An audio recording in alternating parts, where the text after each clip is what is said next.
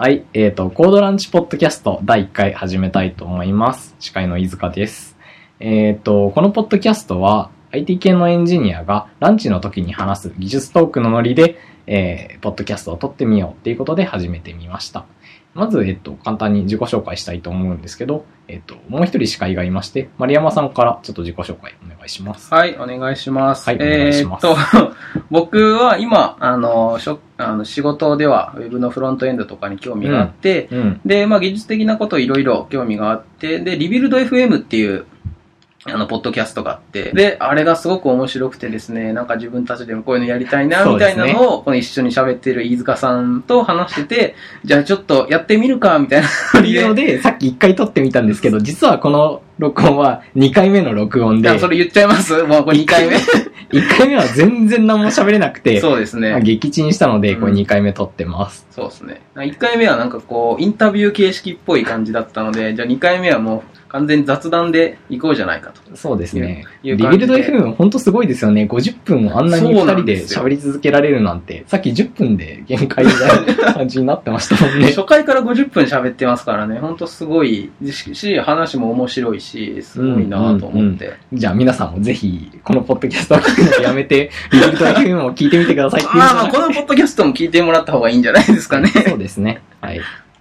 で、あで、じゃあ、えっと、飯塚さん、ちょっと自己紹介お願いしあ、ます。そうですね。僕も自己紹介します。えっと、飯塚 K っていうハンドルネームでやってます。え飯塚です。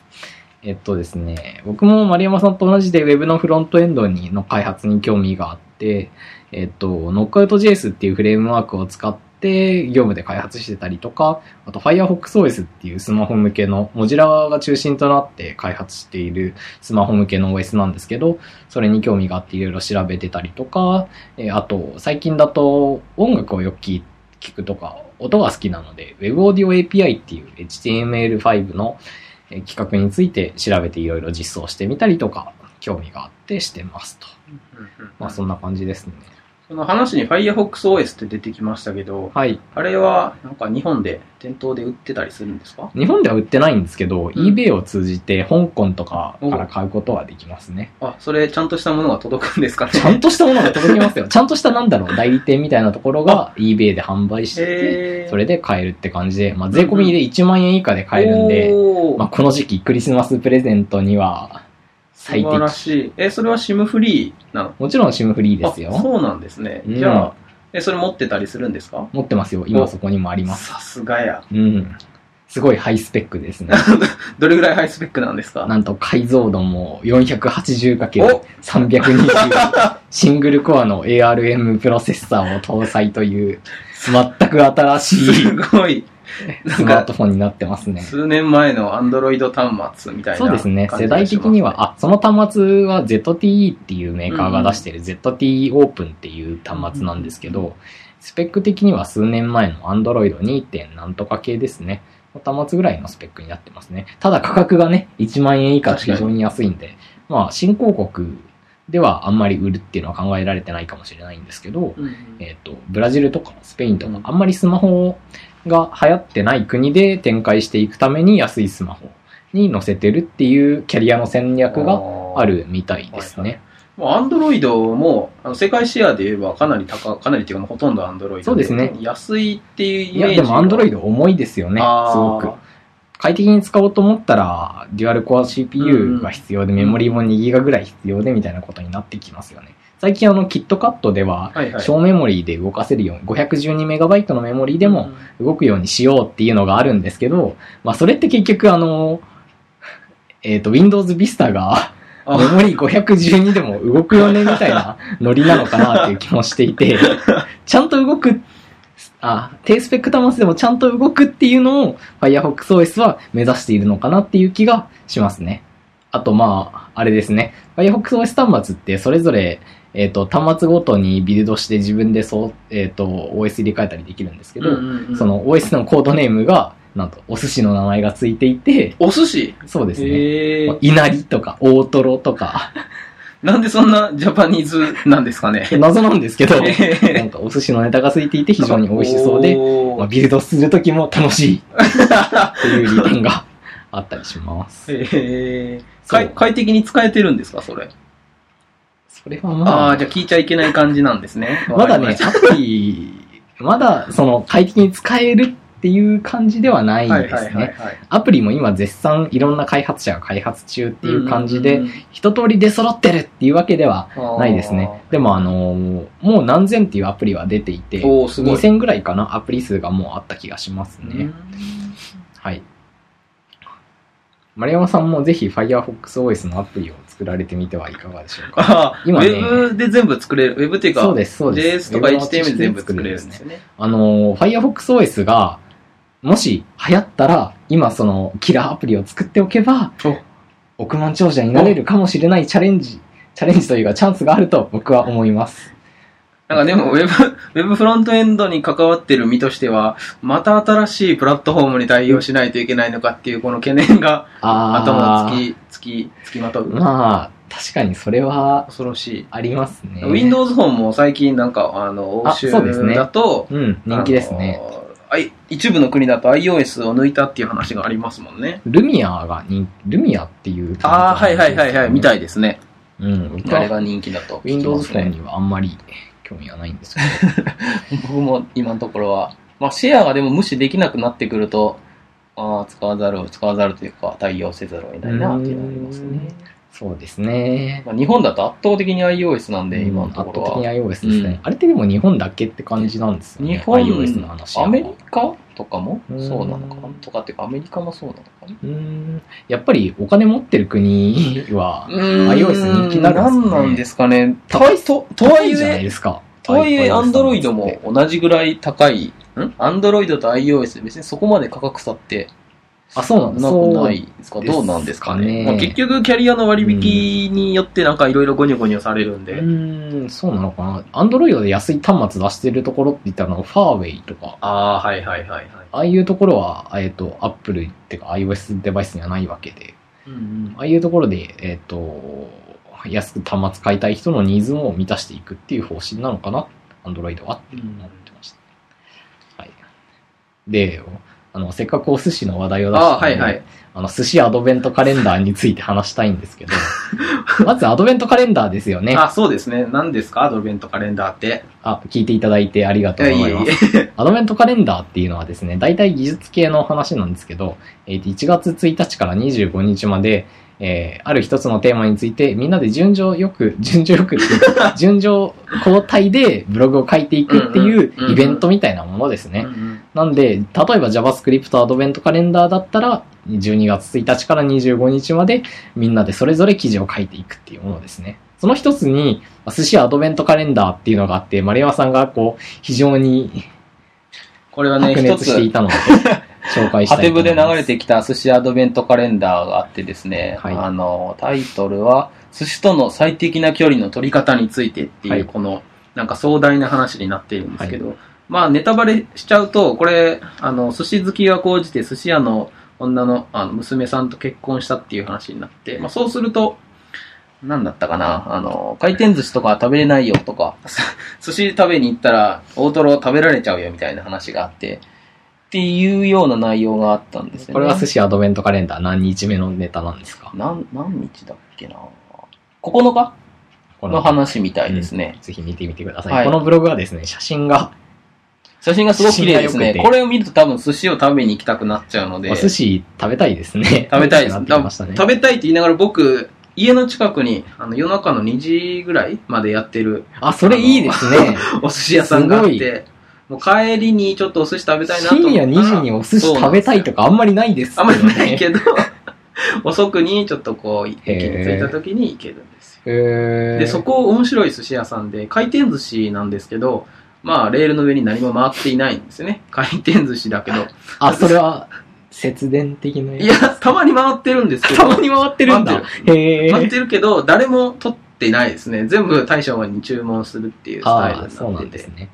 うーんまあ、。そこでなんか3、4皿だけ食べて、はい。1000円ぐらいで買えるっていうのをこうちょっと寿司ポッドキャストになってしまうんで話をそうそうですね。アドベントカレンダー。アドベントカレンダーで僕が気になってるのはやはり Vim アドベントカレンダーですね。最近あの、 Vim 使ってまして、最近というか割と Vim 使ってまして、で、 Vim アドベントカレンダーは、まあ、2012年の Vim アドベントカレンダーはすごくて、普通アドベントカレンダーはさっき紹介したように12月1日からうんうん25日まででうんうん終わるんですけど、延長されて延長されて、今年の11月までずっとアドベントカレンダーをやり続けてるっていう、果たしてアドベントカレンダーっていうのは何だったんだろうっていう問題提起をしてくれるようなアドベントカレンダーがありましあてー、超越してますね。やっぱビムの人たちはちょっと頭がおかしいですよね。いやいやいや、それをはい言ってしまうと危ないですよ。ツイッターでつぶやこうものならビーマーから。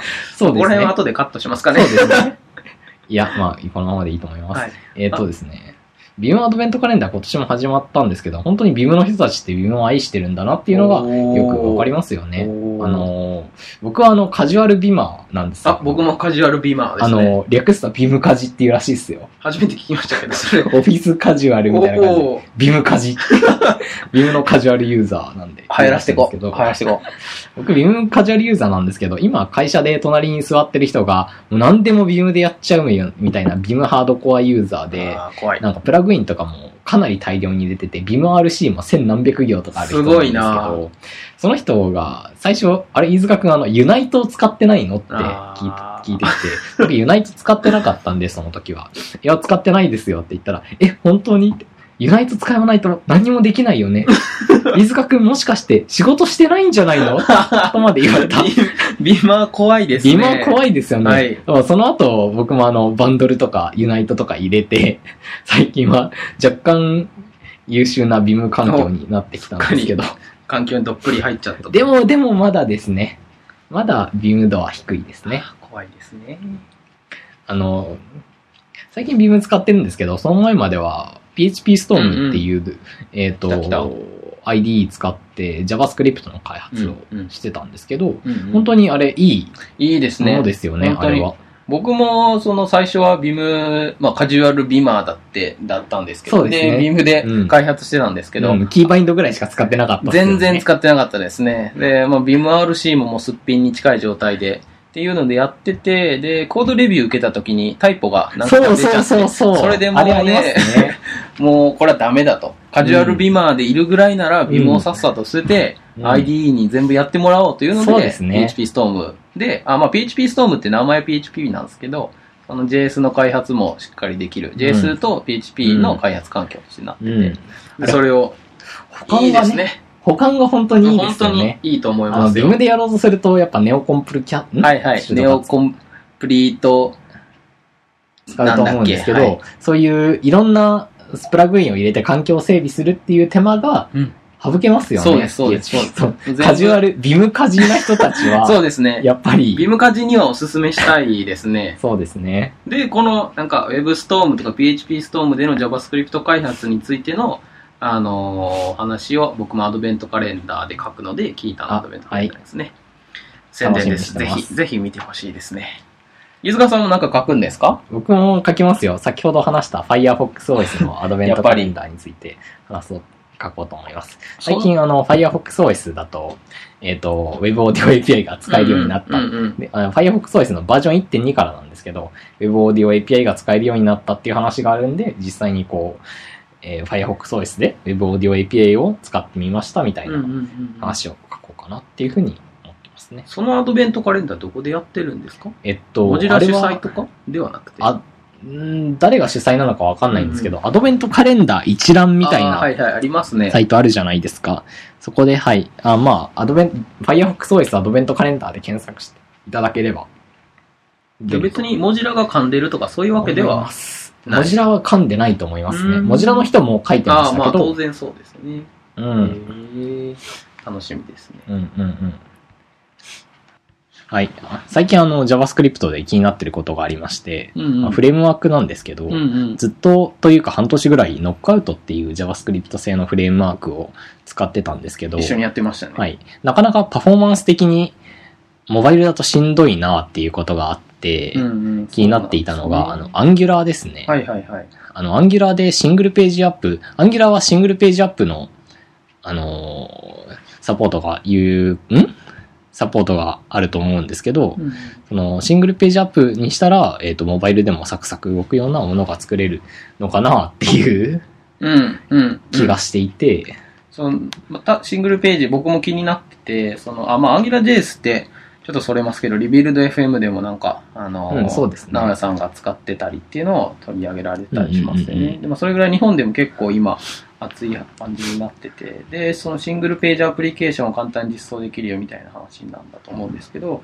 あシングルページアプリケーションにすると、その、まあ、必要なコンテンツだけを持ってくるっていうことになるんですけど、うん。例えば画面別にページをこう URL 別で HTML 分けて作ってしまって、ノックアウトとか Angular とか jQuery とか Backbone とかっていうフレームワークとかその全ページにわたって使うスタイル CSS のファイルとかを使っているとページの URL を遷移するたびにまたそれをえーダウンロードしてきて、うん。えーとまあ、キャッシュ載ってたらダウンロードないですけどうん。ダウンロードしてきて、えー解析して、えーうん。適用してみたいな流れになるんですけど、うん。あれですよね、エバルの時間が、そうですそうです、あのーなんていうんですかね、バカにならないっていうのが結構ありますよね。モバイルかななりシビアなので、jQuery とかでもエバルの時間がかかって、jQuery 使うのが厳しかったりっていうのもあありますね。あります。その、まあ、うんページの読み込み時間を1秒とかに抑えようってなると、うん。jQuery って、えっ、と、コードを読み込むだけで、あの、ダウンロードは別にして、JS の実行のコードを読み込むだけで、うんその130ミリ秒か150ミリ秒かかってくるので、うんこれはもう1割以上占めちゃって、うんうんまあ、バカにならないので、こういうのをなるべく少なくするためにも、シングルページアプリケーションっていうのは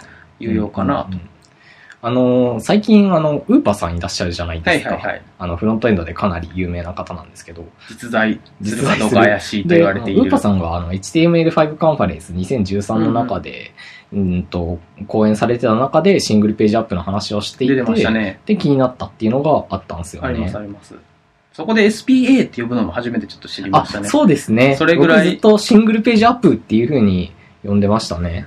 そのウーパさんのあのセッションの中で確か800ミリ秒ぐらいの読み込み時間が300ミリ秒ぐらいになるよみたいな。それ、そんなに変わるんだっていう気がするんですけど。そうですね。た、ただ、チューニングしてると、はいその、全体の DOM とか HTML、あ、ん？DOM とか JS とか CSS のパースとかが、えっ、と、結構割合を占めて、500ミリ秒ぐらいやっぱかかっちゃうんですよね。うんうんうんでそれはキャッシュに乗ってたとしても、キャッシュから引っ張ってくるだけでも時間かかっちゃうっていうシビアなところまで考えると、まあ、SPA って呼ばれるものはいいなっていうふうに思いますね。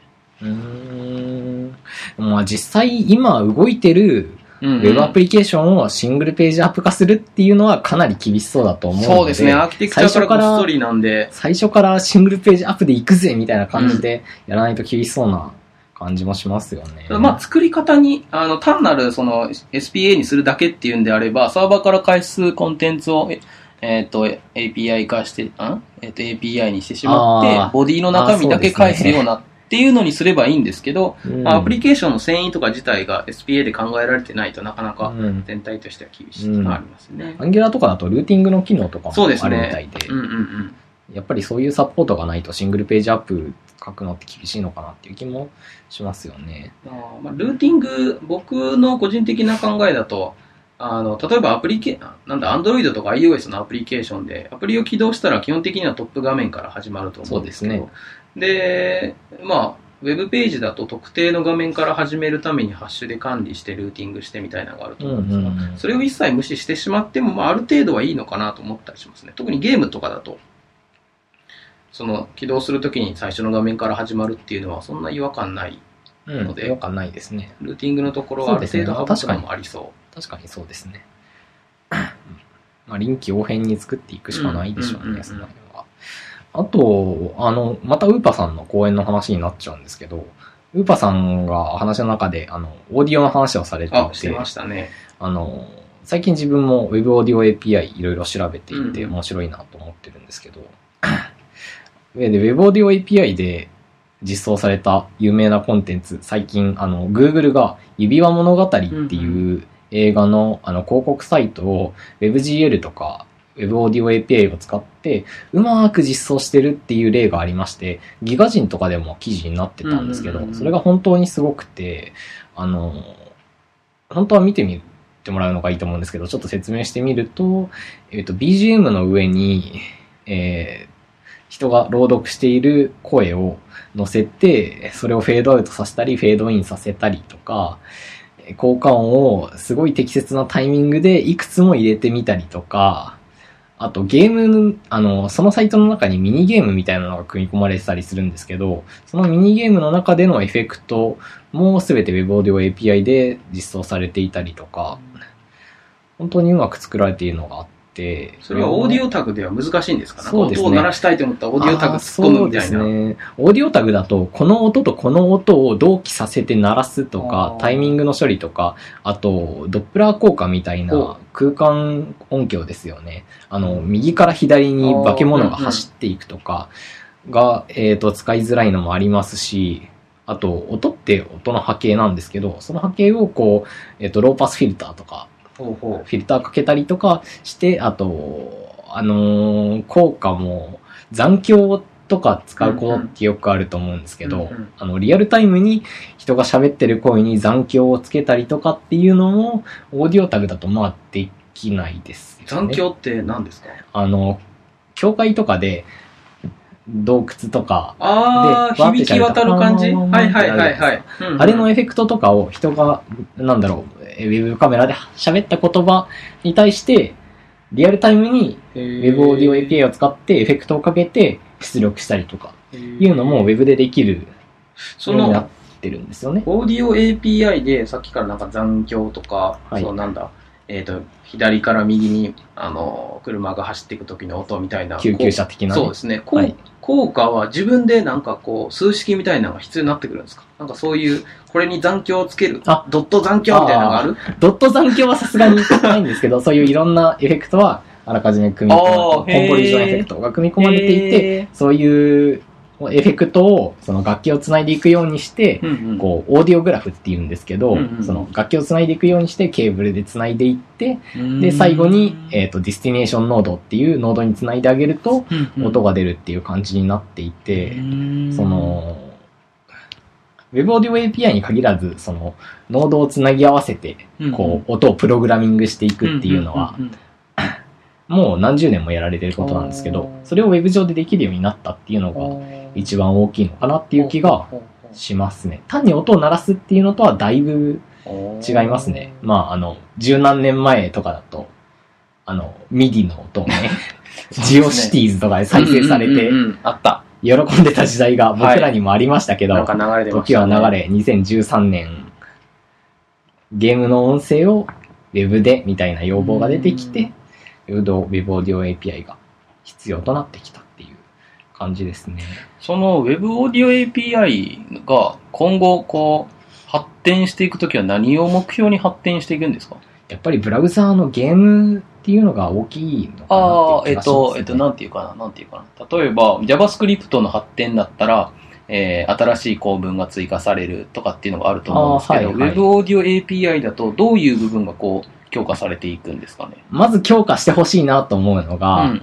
えっ、と、オーディオのコーデックというかファイル形式のサポートの追加ですね。ああ、ややこしそ今のところは、うんえっ、と、オーディオタグと同じものが使えるんですけど、基本的にう。は。えっ、と、オーディオタグ、あ、これオーディオタグの話でもあるんですけど、うんうんオーディオタグで再生できるファイルフォーマットって、WAV とかうん OGG とかうん。に限られるんですよねうんうんうん。かなり限られてしまっていてうんうんうん、やっぱりその、音好きな人って、そあの、可逆フォーマットのうん。音楽形式、あの、ファイル形式でうん。音楽聴きたいとかあるじゃないですか。有名なのは Apple Lossless とか、ククラックとかいうファイルフォーマットが有名だと思うんですけど、うんそういうものを Web で今再生しようとすると、うんうんうん。JavaScript で自分でデコーダーを書く必要があるんですよね。そういうのがかなりきつくて、その辺はブラウザーに組み込んでもらって、C プラとかで実装してもらった方が確実にいいので、うんうん。そういうサポートを追加するっていうのもやってもらいたいところではありますね。これは、なんか技術的な課題で組み込めないの、まあ、ライセンスの話とか大きいライセンスの話もありますし、いや、単にまだ実装されていないっていう問題もありますよはい。はいはいはいロードマップ上はまあ存在するかもね、みたいな話そうんですなですね。ね。うーん。モバイルでもなるんですか？モバイルでももちろんなりますよ。今、今は、えっ、と、モバイル版の Chrome と Firefox だと確実に乗りますので、はいはいはいちょっと、あの、Can I Use で調べればわかると思うんで、詳しいことは Can I Use で。アンドロイドの標準ブラウザだとそんなにね、覚えてない、覚えてないですね。今ググってしまうんですが。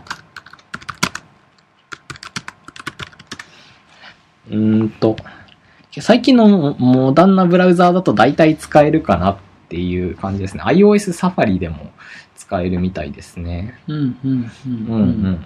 あとは Chrome for Android とはいはいはい Firefox for Android で使えるようになってますね。IE はまあ、あ、いいですか。まあ、僕らモバイルに今、IE モバイルっていうのが増えてますね。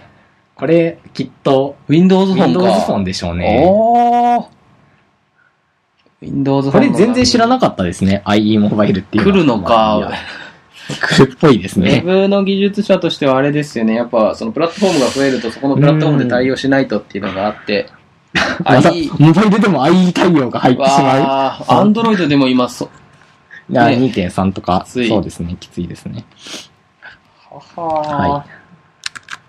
っていう感じで、僕は最近、Web Audio API かなり熱いなとい。思ってます。まあ、音好きでかつプログラマーだったら、その、そうです突っ込みたいね。領域ではありますよね。そうですね確かにね。あの、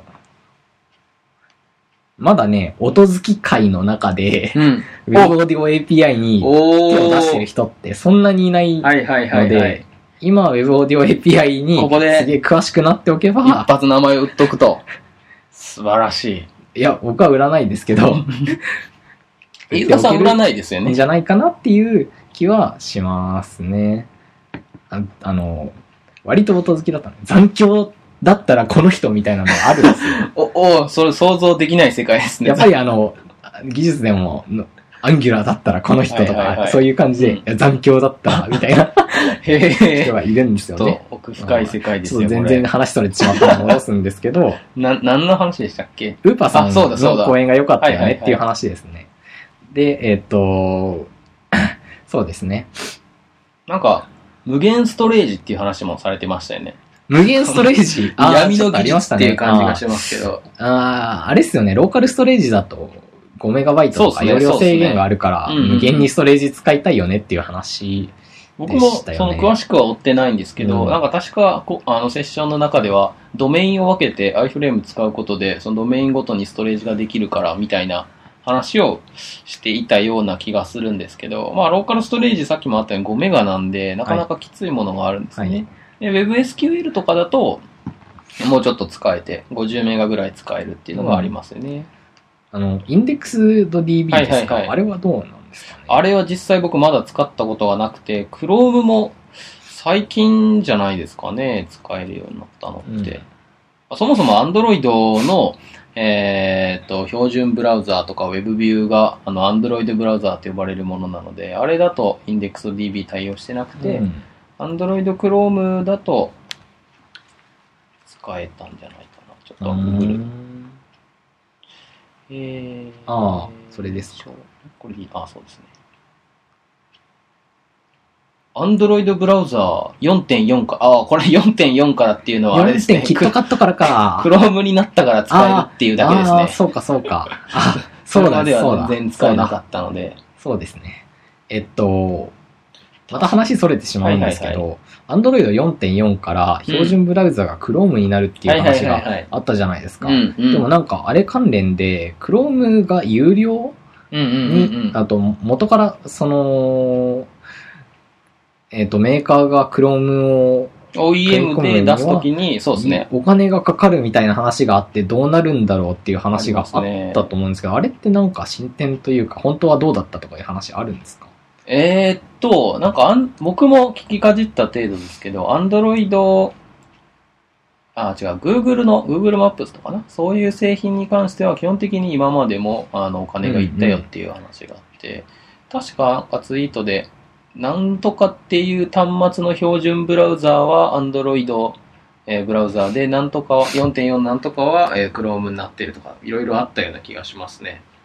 まあ、結局またフラグメンテーションっていう話になりそうな気も。本当ですよね。するのも4.4世代の端末でも、うん Chrome 積んでるものも、うん積んでないものもあるし、例えば積んでないとしたら、WebView の内部ってどうなるんですか？あ、で、WebView に関しては全部 Chrome のはずですね。それは良かったですね。確かに、確かそうだった。ただ、WebView 開発者には嬉しい限りじゃないですか。WebView はバージョンアップしないらしいので、まあ、するかもねっていう話は載ってましたけど、WebView はバージョンアップしていかないので、その部分はちょっと心配だなっていう部分はありますよね。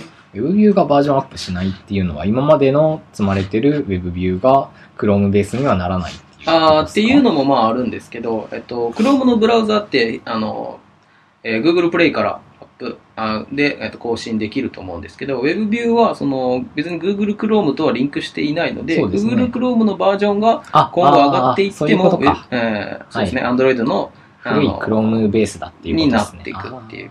ただそこも今後は改善する、したいみたいな話はちらっと見たりしますね。ん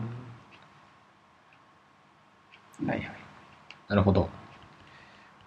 あのーあとはですね、そうですね、はいウェブワーカーの話もなんかされていて、はい。このウェブワーカー使うとやっぱ爆速なんですよね。あ、ちょっと使ってみたっていう話前してそうましたね。そうですね、そうですね。あのー、サファリ、えっ、と、iOS の Web ビューで、えー使ったことがあって、その時は JS で結構ガリガリ処理をするところがあったんですけど、まあ、その部分がどうしても遅くて、試しに Web ワーカーを使ってみたら、まあ、UI のスレッドせずに裏っ側で処理が実行されてすごい効果的だなっていうのがありましたね。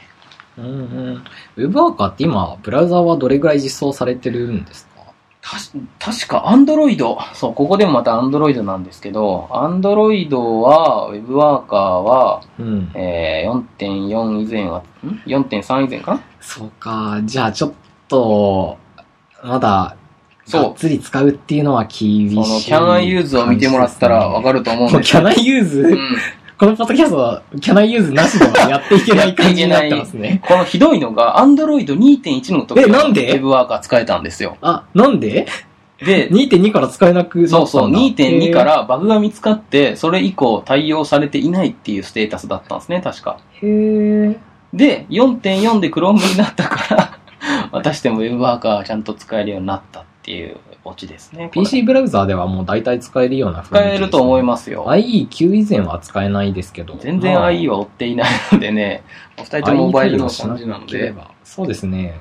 モバイルがやっぱり気になりますよね。うんで、その、Android でも、まあ、あの、Web ワーカー使えないのは使えないんですけど、iFrame を使うことによってエミュレーションすることは可能なので、え、iFrame を、なんというか、その、スレッドそう、そうですね、ぽく使う。か、それすごいハックですね。あの、Window Object、まあ、JavaScript の Windows、Window Object があると思うんですけど、あれを iFrame 内も持ってて、で、まあ、あの、も読み込んでる元と読み込み先の、ああと iFrame で Window コンテキストが違って、で、そこをメッセージをやり取りするためのポストメッセージっていうのが準備されているので、まあ、それを使うことで、その非同期っぽく使えるはずですね。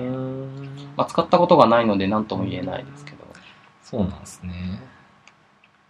ああ、ウーパーさんで思い出したんですけど、うんウーパーさん講演の中で、あの、会社名出してた、出してたんで言っていいと思うんですけど、うん。ウーパーさん DNA でそうですね。そうす。ですね。あの、モバゲーで、ダンジョンポッパー。っていうゲームを出されてたと思うんですけど、あれ、本当にすごいなと思っていて、うんうん遊んでみると、こう指に追従した動きとか、そうですね。本当によく実装されてましたよね。キャンバスですかね、あれは。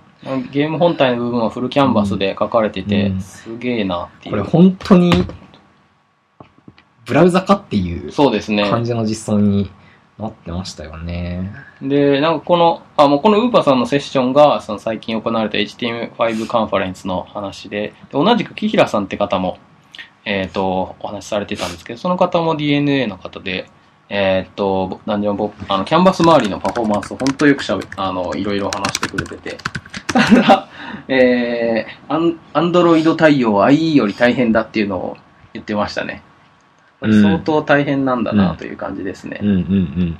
あの、木平さんは、あの、JavaScript にかけインストールがない世界を作り出すっていう、セッションでも言ってましたね。はい JavaScript、すごいですよねウェブの利点の部分についてお話しされてましたね。うん。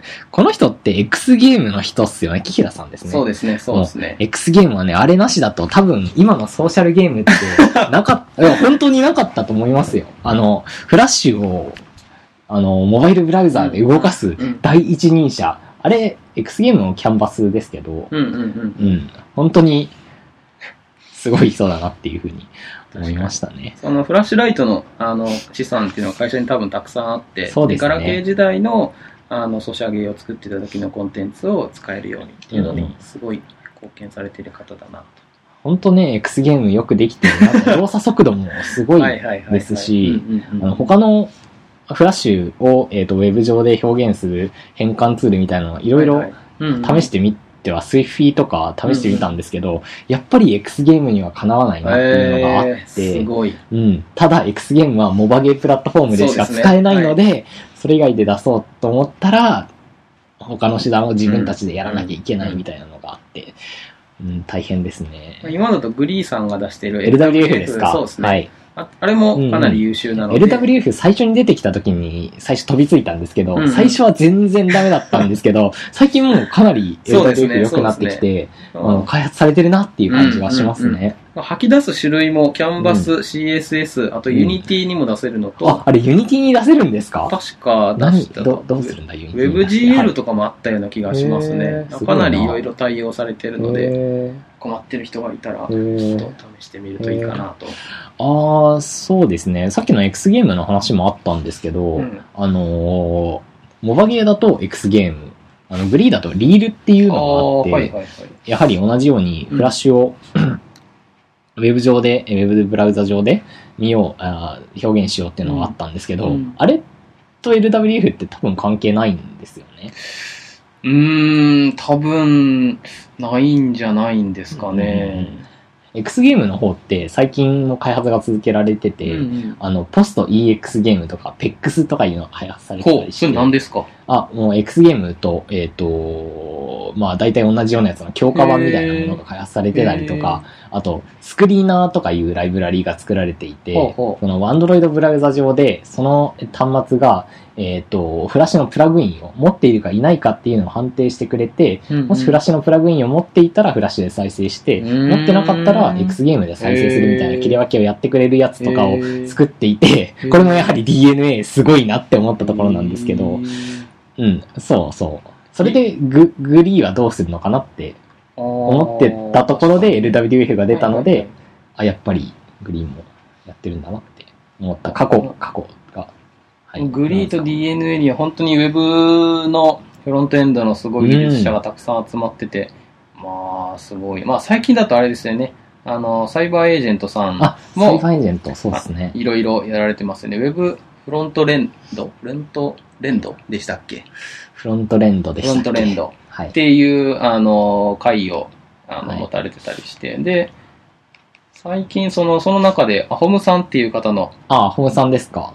あの、スライドが綺麗な人ですよね。そうですね、スライドが本当 いや、内容も素晴らしいんですけど、スライドが本当に綺麗な人です。確かにはい。あれは真似したい。その方の、あの、パフォーマンスチューニング結構多くて、この方は Web の、えっと、ドム、ドムとか、レンダリングとか、JS とかのパフォーマンスチューニングの話を結構、ススピーカーデックに上げているので、うんすごいうん。僕も参考にしてますうん、あね。の、ハイパフォーマンスウェブフロントエンドっていうスライドが、えっ、と、多分一番人気なのかはわからないんですけど、本当に、えっ、と、それを見たら、ウェブのフロントエンドどうやってチューニングしていったらいいのかなっていうのがうんわかる感じの内容になっていたので、まあ、見てみるといいかなっていう感じがしますね。まずはあれですね、Chrome の DevTools を使いこなすっていうところから始まるのかなと。はい。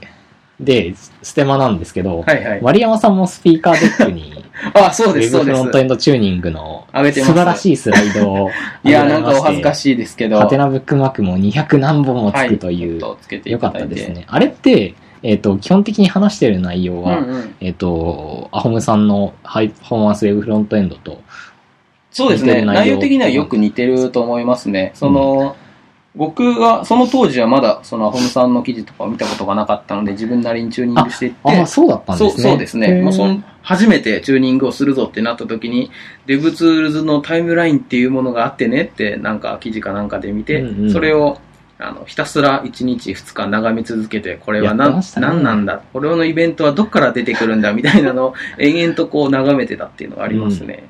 あのー DevTools 本当にすごいすごいですよね。すごいです。あれ？なんであそこまで作り込めるんだろうっていうのが不思議だな。っていうか、あれがもう、 Chrome にデフォルトで入ってるっていうの素晴が、らしい。驚くぐらいですよね。なんか最近、あの、なんだっけ、Gmail でメモリーリークしていたっていう話の記事が、うんうんあメモリーリークしていたのを直したっていう話が HTML5 Rocks で日本語訳されて公開はい。されてて、で、その中で、そのメモリのプロファイル取るのに Chrome を、えー、あ、違うな。そもそもその時はなかったのかな？プロファイル取るあのあの機能が。でなくて、ただ Gmail を使っているとメモリーリークしていっているみたいな話があって、それを直すために Chrome のプロファイルの機能をなんか強化していってやったっていうのがあるので、うんまあ、Web のあのサービスをいっぱい、G、あの Google はやらやっているので、まあ、それをまあ改善していくためにも自社で必要だろうっていうような機能をこうどんどん盛り込んでいる感じかな。なんかちょっと前までは、ウェブのデバッグするってなったら Firebug を使ってましたけど、お世話になりましたよ。もう最近だと DevTools になっちゃいそうですましたね。ね。はい。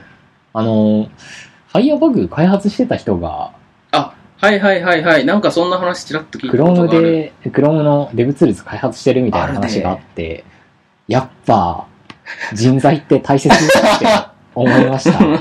本当にこれすごいですよ。あとは、あれですね。あの、Android の端末のデバッグをするのに、あ、リモート。リモートデバッグがあって、まあ、それもあっね。て、Chrome の DevTools は使われてるんだろうなと。リモートデバッグも本当お世話になりましたよね。実機で見てみないとわからないこと。そうなんですよ。非常に多くて。特にパフォーマンンスなんて実機見ないと全意然わかんないですからね。うん。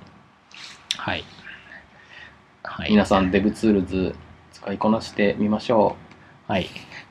DevTools を使いこなすには、どうしたらいいんですか？う。えー、一日中タイムラインをまず眺めましょう。そうですね。まずは、まずはね、あの、フルタイムで、ウェブのフロントエンドチューニングをやってみないとはい使いこなせるようにはならないっていうことですね。はい。あの、Chrome の、真面目な話、Chrome の DevTools のサイト結構充実しているので、うんそこをこう、英語なんですけど、見てもらうのがいいかなと。そうですね。ただ、なんか、あの、DevTools 本体の、その、開発速度に追いついてないのか、あその、ドキュメントにないような機能があったりするので、まあ、そこら辺は、うん。ググってうん。調べる。 DevTools は、あの、使ってる JavaScript のライブラリの挙動を調べたとか、時とかにも結構うんうんうんうん。有効でしたよね。あの、 Knockout の開発してた時に、 Knockout があの関数スタックをすごい積んじゃうっていうのとかも、ねあれ、ウェブの DevTools で分かったはいはい、そうです、そうです。CPU プロファイル、DevTools にはタイムラインっていうイベントを見る機能と、えっと、メモリーのプロファイルする機能と、えー CPU のプロファイルする機能があって、さっきはあの飯塚さんが話してるのが CPU プロファイルですね。関数コールスタックの、を見ることができるみたいなのがあるので。どこがボトルネックになっているのか、分かる人には分かるツールってことですね。すごい、その Web のフロントエンド開発を助けてもらってるので、うんうんありがたい。あと、HTML5 カンファレンスのアホムさんのスライドだと、 Skia debugger っていうのが気になりましたあーね。これ、えっ、と、描画コマンドの履歴とか分かって、うんうんうんスタイルの複雑さ知りたいなって思った時に結構便利そうかなって。思ったんですけどね。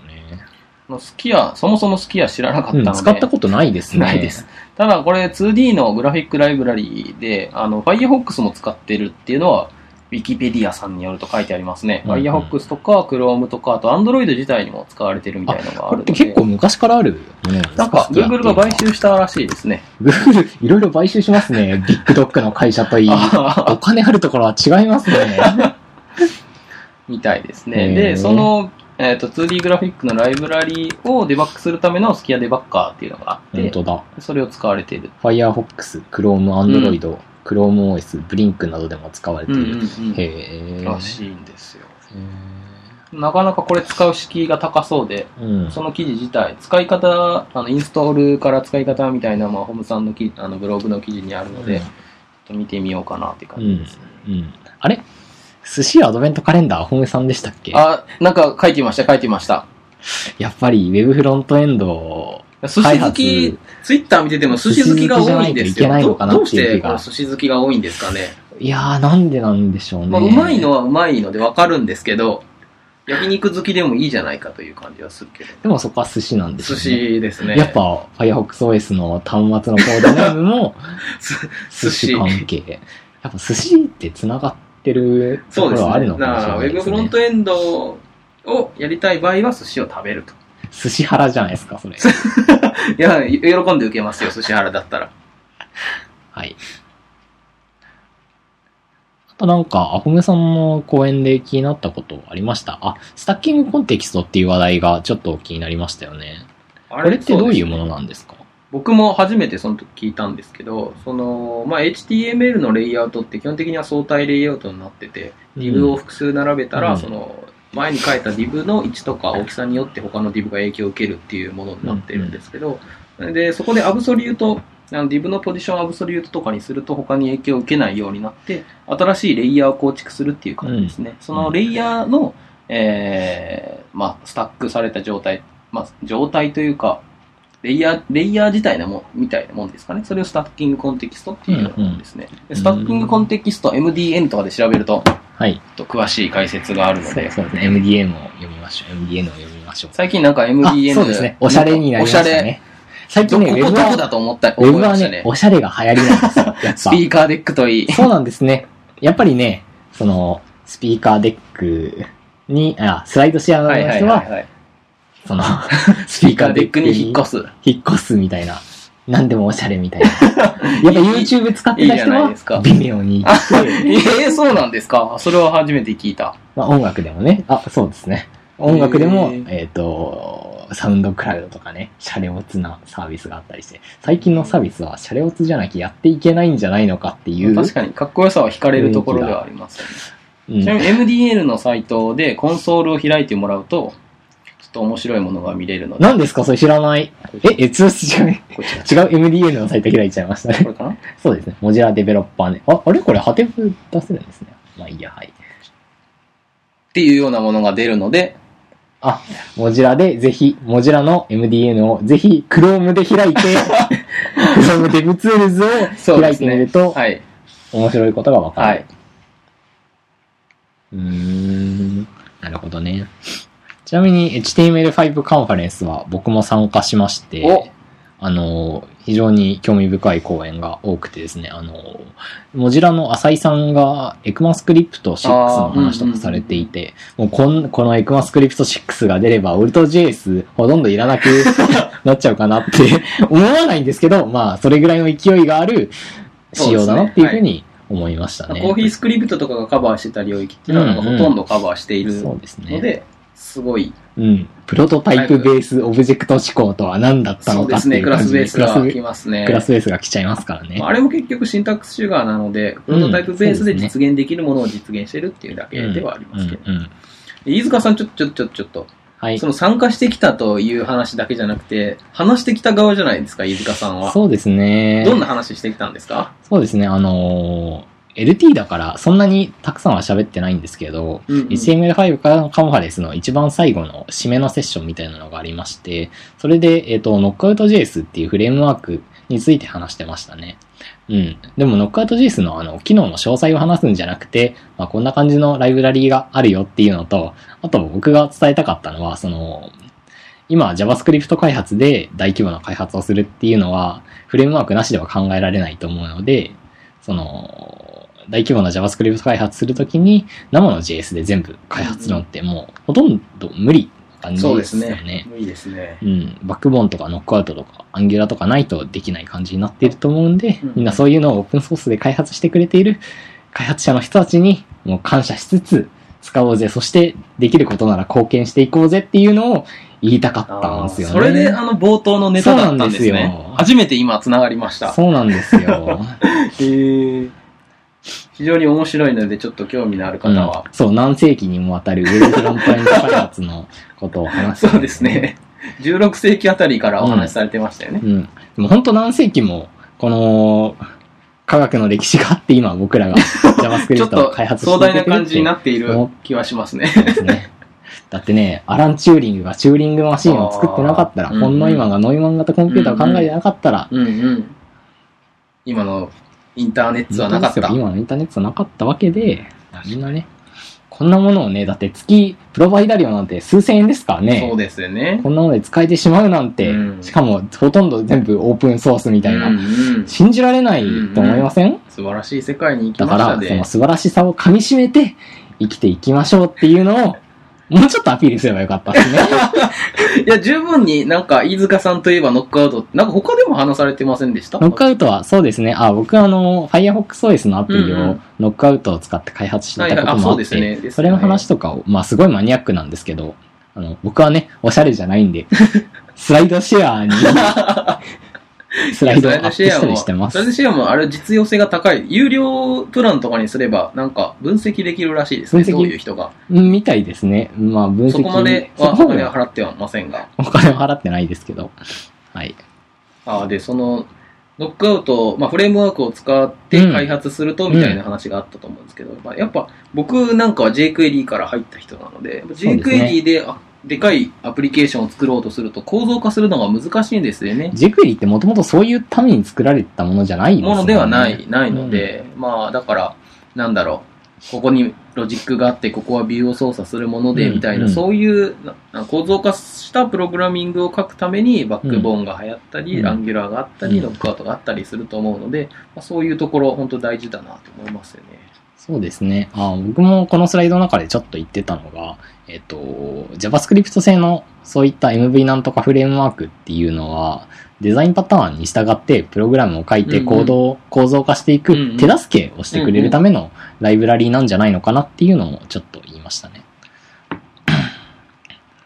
ただ、それでも、その、ウェブ界隈っていろんなものが、こう、あるじゃないですか。本当ですね、テストフレームワークにしても本当すごいいろいろあって、どれを使っていいのか正直よくわかんないっていうのは大きな課題ですよね。あのバックボーンとかうん他のものを使ってても、テンプレートエンジンはこれを使う。そうなんですよね。で、関数処理みたいなのはアンダースコアとかダッシュとかを使う。とか、で、MVC のフレームワークはバックボーンでやって、うんバインディングは、なんだっけ？なんかありましたよね。マリオネットとかでしたっけ？うん最近聞くのが。あ、バックボーンのですか？そうですね。なんかそういうのがあったりして、えー、まあそのすごいいろいろなものが組み合わせてやるっていうのは、実は大変、一つ一つはね、学習コストは低いんでしょうけど、ですね、本当にあれ。どこかの伊藤直也さんかなのスライドで、うん最近のウェブ開あ発、こんなものになってますよ、みたいなスライドがあったんですけど、その中で、こんな感じでウェブ開発してますって言って、えー使ってるライブラリーの一覧みたいなのを出していたんですけど、そこにもう10個以上のライブラリーが羅列されていて、知らないものもいっぱいありましありたからね。ましたね。あ、最近のウェブフロントエンド開発ってこんなにライブラリー覚えなきゃいけないんだっていうのは本当ありますよね。あります、あります。うん。それを見ると、なんかどっか一つフルスタックでやってほしいっていうのは、ちょっと思ったりしますね。結局、まあ、 Angular、Angular。結局のところは、なんかその小さなフレームワークとかライブラリーとか環境みたいなのをいろいろ覚えないといけないっていうのは、学習コストが高いところにつながるんじゃないかなと。うん、そうですね。流行り廃りがね、うん。ちょっと激しい。うん。はい。以上ですかね。まあ、そんなもんですね。あ、この HTML5 カンファレンス、あの、あ、丸山さんは参加されたんですか ?HTML5 カンファレンス あ、僕は本当は行きたかったんですけど、当日うん風邪をひいちゃって家で YouTube ライブを見てたんですけど、うん。YouTube ライブの方が良かったっていう YouTube ライブの方が良っかったです。あのー、ちょっとありますね5分ぐらいセッション見て、うん違うなと思ったら 違うのに。おーこう行けたのでテレビ感覚やそうなんですよ。た。うーん。しかも後から追っかけるのも楽だったので、そうあれ丸山さんなんか、YouTube ライブで、なんか二つ公演をいっぺんに見るみたいなことやってました？両方 PC とタブレットで流しながら、どっちもこう、一つをメインにしつつ、もう一つにもいつでもスイッチできるみたいな、そんな 聖聖徳太子的な楽しみ方もできちょてっとやってしまうという。ましたね。うん今もその YouTube、あの YouTube に上がってるので、そうですね。見ることができ皆ますねちょ。っと見てみるといいと思います。本当あれ運営してくれた人にも感謝そうですね。なんかネットワークの話、あの、ありましたね。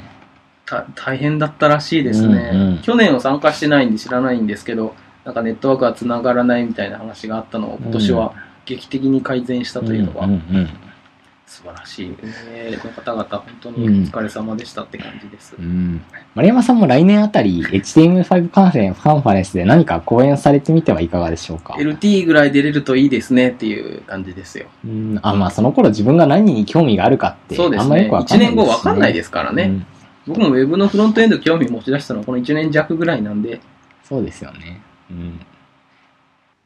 はい、えー、楽しかった HTML5 カンファレンスなんですけど、まあ、ブログを書くまでがその通 HTML5 り。カンファレンス2013ですよね、と、ブログを書いていない僕が言ってしまうんですが、まあ発表者なんでいいんじゃないですか？丸山さんはちゃんとね、ブログを書かれているんですよね。ちょっと宣伝し,、はい。たらいいんじゃないですか、ちょっと最後に宣伝をさせてもらうと、あのー HTML5 カンファレンスで僕が見たセッションいくつか、えっ、と、取り上げさせてもらって、それの感想みたいなのをこう、結構頑張って書いたので、うんあのー興味がある方は見てほしいですね。ブログの名前は、ブログの名前はマルソースと言います。マルソースで検索したら出るんですか？出ます出ます。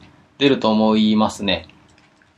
じゃあ皆さん、MARU でオープンソースのソースではい検索してみてください。ブログを書くまでが HTML5 カンファレンス2013、取り上げたセッションを1、2、3、4、5、6、7、7つについて熱く語っているので、えー興味がある方は見てください。この記事分量がすごいですよね。そうですね分量が。えーちょっと一つのブログの記事とは思えない分量がありますよね。そうですね。全部分ければよかったんじゃないかというような話もあるので、お疲れ様でした。あ、あ宣伝つながりなんですけど、はいはいあの、僕もツイッターとかやってるんで、あの ID、IIZUKAK、飯塚 K という名前でやってるので、よかったらフォローしてください。僕も Twitter やってます。あの、わかりにくい ID で、えーそうですね。H13I32MARU というのでやっております。よろしくお願いします。はい、よろしくお願いします。